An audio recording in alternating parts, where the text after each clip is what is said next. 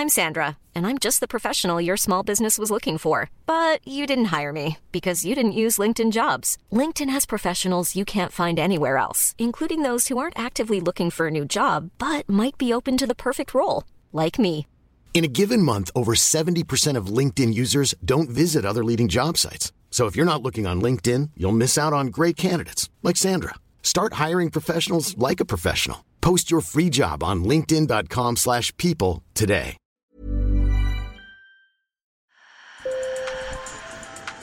Bonjour. Hello. Hola. Marhaba bikoum. Sur le fil, Le podcast d'actu de l'AFP.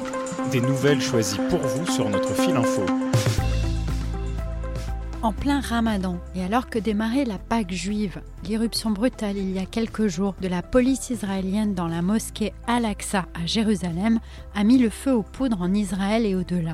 À Jérusalem, 350 personnes, des émeutiers, selon les autorités israéliennes, ont été arrêtées.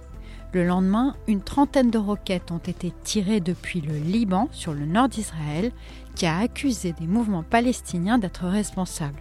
Et à peine quelques heures plus tard, Israël ripostait à son tour par des frappes sur Gaza et le sud du Liban. Pour comprendre les causes de cette nouvelle poussée de fièvre et leur dimension internationale, j'ai appelé une de nos journalistes à Jérusalem, Sharon Aronovitch, et Fabrice Balanche, géographe et spécialiste de la géopolitique du Moyen-Orient. Sur le fil.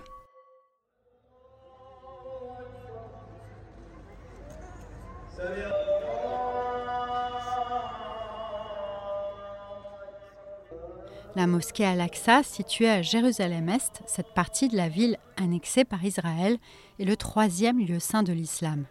Le ramadan, c'est un mois lors duquel euh, des centaines de milliers de Palestiniens se rendent à Jérusalem pour prier à la mosquée Al-Aqsa. Israël applique euh, des restrictions hein, pour des raisons qu'il juge euh, sécuritaires. Cette année, c'était les femmes et les hommes de plus de 55 ans qui avaient l'autorisation de venir sans permis et les enfants de moins de 12 ans. Pour les autres Palestiniens, il faut faire une demande de permis et voilà, et c'est pas assuré qu'ils l'obtiennent. Donc euh, déjà ça, ça crée euh, des tensions. Il faut passer des checkpoints, ça peut prendre des heures et des heures.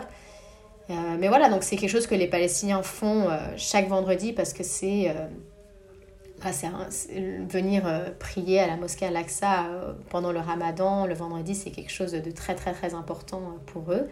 Et ma collègue Sharon Aronovitch m'a aussi rappelé que le calendrier religieux fait cette année coïncider le mois du jeûne musulman du Ramadan, qui a démarré le 23 mars, et la Pâque juive, célébrée pendant une semaine à partir du 5 avril, ce qui crée une tension supplémentaire. Euh, c'est aussi une date très importante pour les juifs, lors de laquelle ils sont de plus en plus nombreux à vouloir se rendre sur l'esplanade, justement, et les Palestiniens vivent cela comme une provocation. Pour les Juifs, l'esplanade d'Al-Aqsa est le mont du Temple, le lieu le plus sacré du judaïsme, et le rabbinat interdit aux fidèles de s'y rendre pour des raisons religieuses.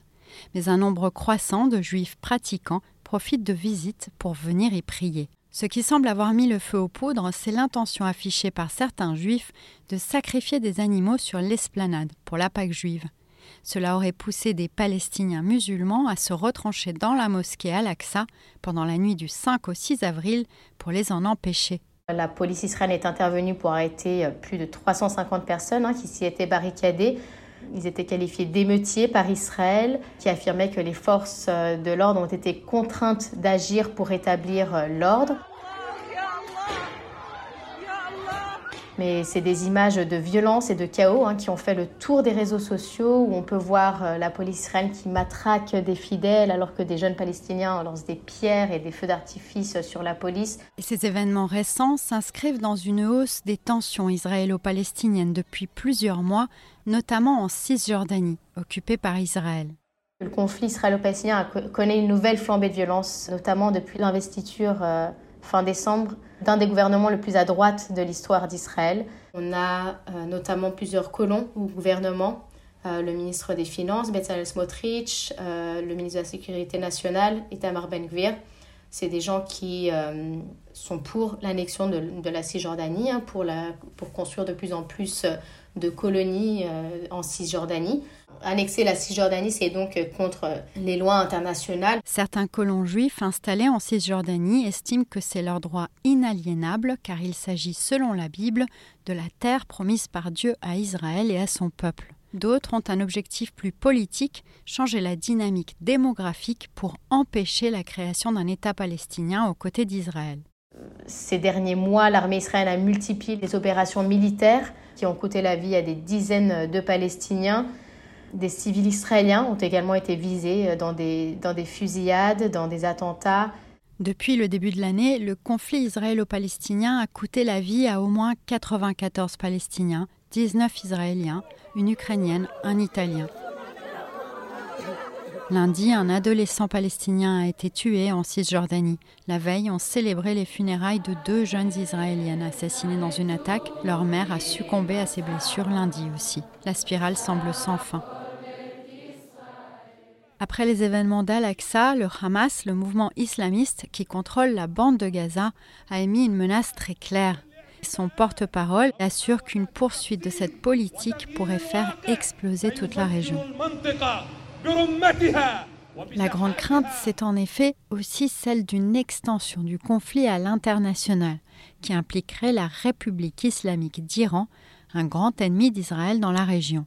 Après les événements d'Al-Aqsa, les tirs de roquettes depuis le Liban contre le nord d'Israël ne sont pas le fruit du hasard, selon Fabrice Balanche. Même si ce sont des factions palestiniennes qui euh, ont tiré sur Israël, en fait, ils ne peuvent pas faire cela sans euh, l'accord du Hezbollah.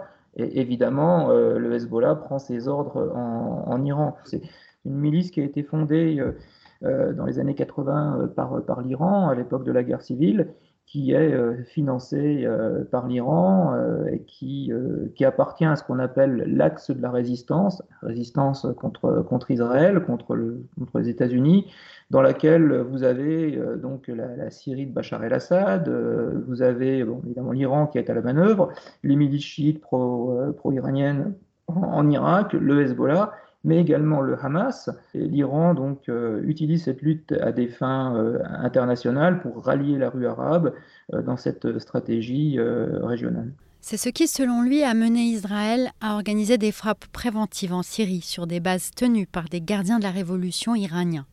Pour Fabrice Balanche, il y a peu de risques qu'Israël lance une offensive contre le Liban, mais l'Iran pourrait tendre la situation. Israël n'est pas dans une position offensive, hein, sauf vraiment si sa sécurité euh, était menacée euh, et qu'ils auraient des informations euh, comme quoi ils ont la capacité, l'Iran a la capacité militaire de, lancer une attaque massive sur, sur Israël en dépit du dôme de fer. Sur le fil revient demain. Je suis Michaela Cancela-Kiffer. Merci de nous avoir écoutés. Et si vous nous suivez sur Spotify, n'oubliez pas que nous ne sommes plus sur la playlist Mon Daily tous les jours. Alors si vous voulez être sûr de ne louper aucun épisode, abonnez-vous. À demain!